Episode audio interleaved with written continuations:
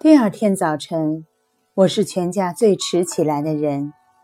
醒来，我还闭着眼睛想，早点是不是应当继续绝食下去？昨天抽大烟闹朱杀手的事，给我的不安还没有解开。它使我想到几件事。我记得妈跟别人说过，爸爸在日本吃花酒，一家挨一家吃一整条街，从天黑吃到天亮。妈就在家里守到天亮，等着一个醉了的丈夫回来。我又记得我们住在城里时，每次到城南游艺园听夜戏回来，车子从胭脂胡同、韩家潭穿过时，宋妈总会把我从睡梦中推醒：“醒醒醒醒，大小姐，看多亮！”我睁开眼。原来正经过辉煌光亮的胡同，各家门前挂着围了小电灯扎彩的镜框，上面写着什么“弟弟”“黛玉”“练琴”等等字样。奶妈跟我说过，蓝姨娘没到施伯伯家，也是在这种地方住。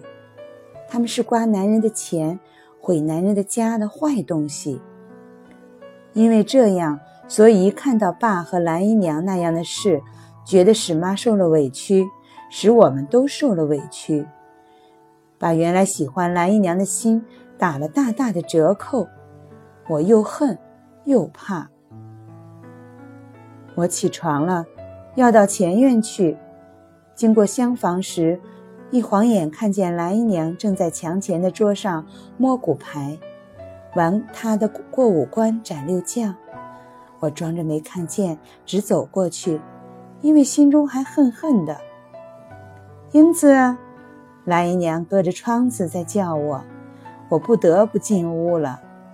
蓝姨娘推开桌上的骨牌，站起来拉着我的手，温柔地说：“看你这孩子，昨天一晚上把眼睛都哭肿了，饭也没吃。”她抚摸着我的头发，我绷着劲儿。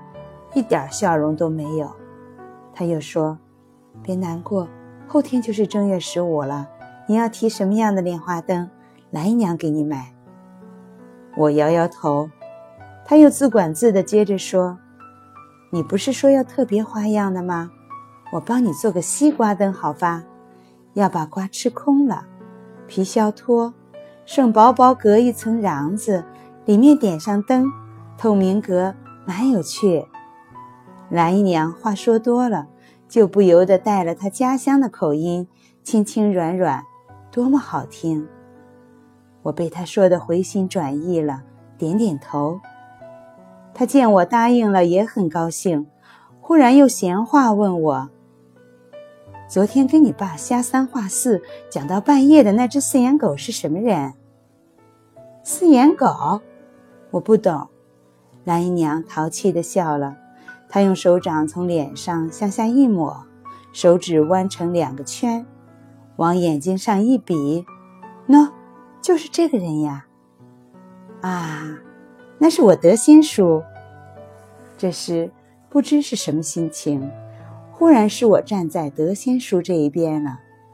我有意把德仙叔叫得亲切些，并且说他是很有学问的，所以要戴眼镜。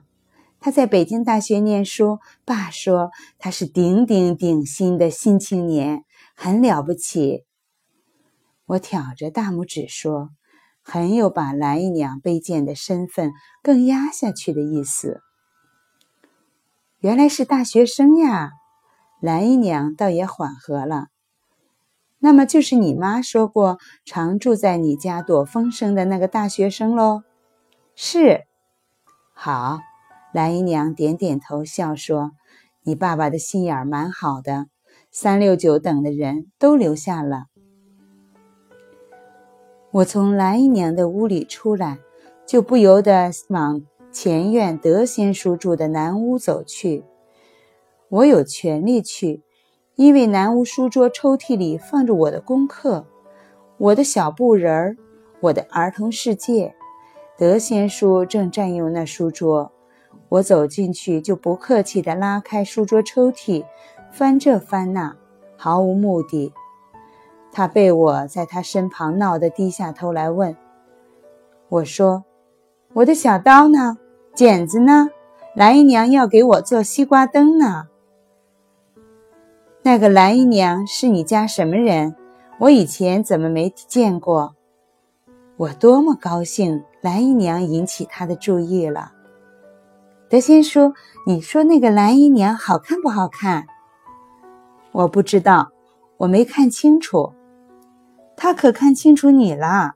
他说：“你的眼睛很神气，戴着眼镜很有学问。”我想到四眼狗，简直不敢正眼朝他脸上看，只听见他说：“哦，哦。”吃午饭的时候，德仙叔的话更多了。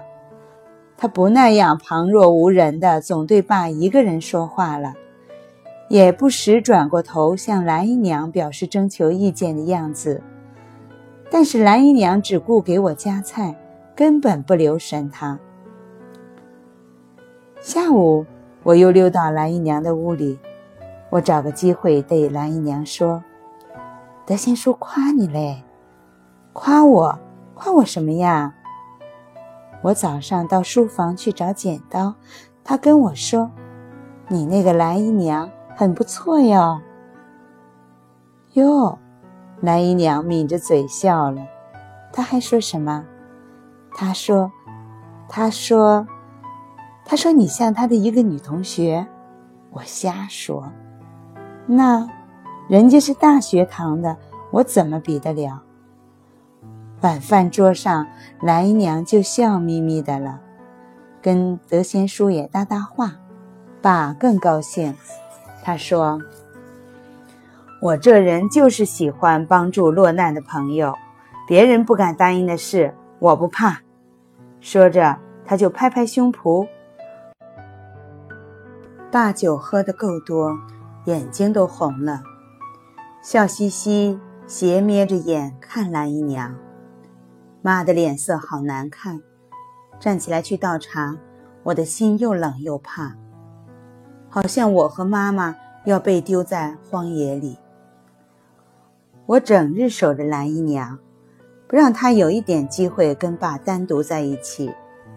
德仙叔这次住在我们家，倒是很少出去，整日待在屋里发愣，要不就在院子里晃来晃去的。七月十五日的下午，蓝姨娘的西瓜灯完成了。一吃过晚饭，天还没有黑，我就催着蓝姨娘、宋妈，还有二妹，点上自己的灯到街上去，也逛别人的灯。临走的时候，我跑到德先叔的屋里，我说：“我和蓝姨娘去逛莲花灯，您去不去？我们在金华印书馆大楼底下等您。”说完，我就跑了。行人道上挤满了提灯和逛灯的人。我的西瓜灯很新鲜，很引人注意。但是不久，我们就和宋妈、二妹他们走散了。我牵着蓝姨娘的手，一直往西去。到了京华印书馆的楼前，停下来。我假装找失散的宋妈他们，其实。是在盼望德仙叔。我在附近东张西望一阵，没看见，失望的回到楼前来。谁知道德仙叔已经来了，他正笑眯眯地跟蓝姨娘点头。蓝姨娘有点不好意思，也点头微笑着。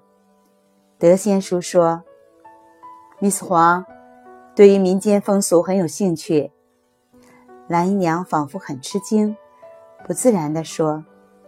哪里，哄哄孩子？您，您怎么知道我姓黄？我想蓝姨娘从来没有被人叫过 Miss 黄吧？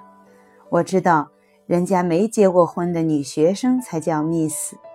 蓝姨娘倒也配。我不禁撇了一下嘴，心里真不服气。虽然我一心想把蓝姨娘跟德贤叔拉在一起。我听林太太讲起过。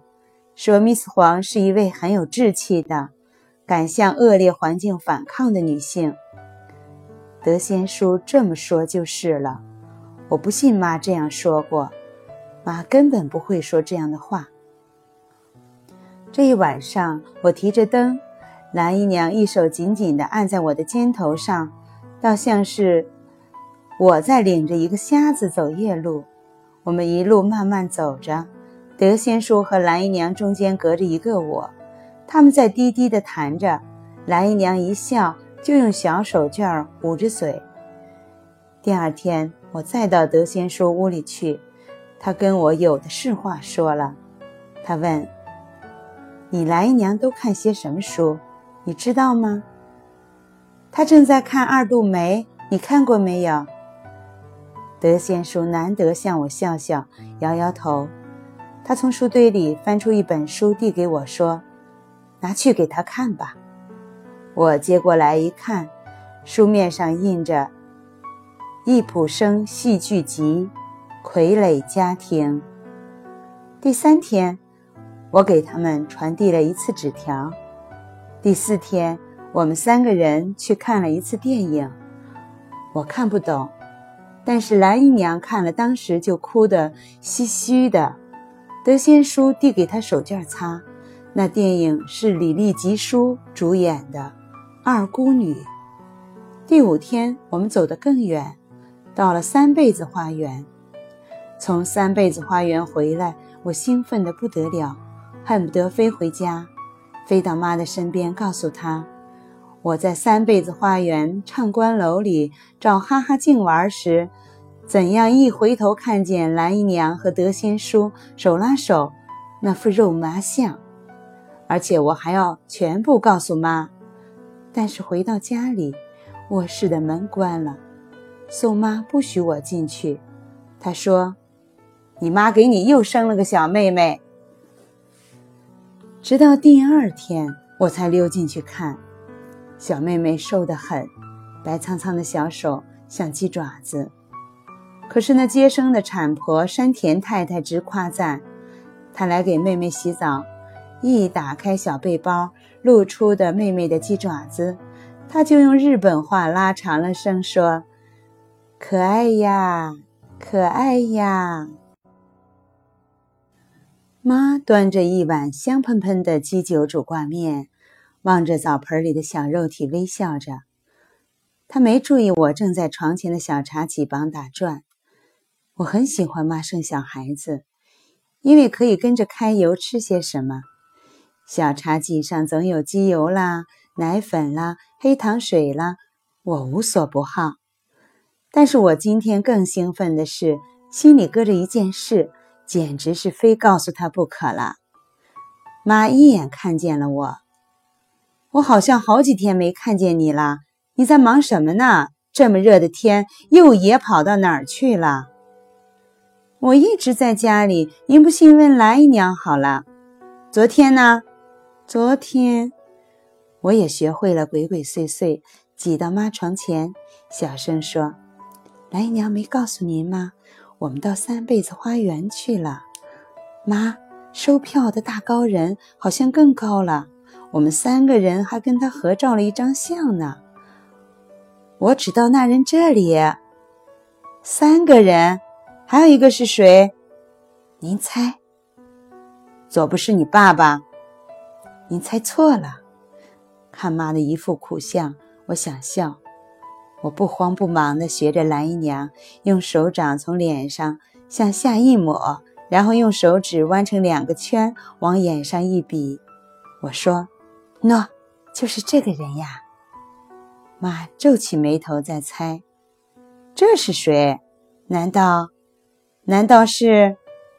是德仙叔？”我得意地摇晃着身体，并且拍拍我的新妹妹的小背包。真的，妈的苦相没了，又换了一副吉相。到底是怎么回事儿？你说，你从头说。我从四眼狗讲到哈哈镜，妈听我说的出了神。她怀中的瘦鸡妹妹早就睡着了，他还在摇着。都是你一个人捣的鬼，妈好像责备我，可是她笑得那么好看。妈，我有好大的委屈。您那天还要爸揍我呢。对了，这些事儿你爸知道不？要告诉他吗？这样也好。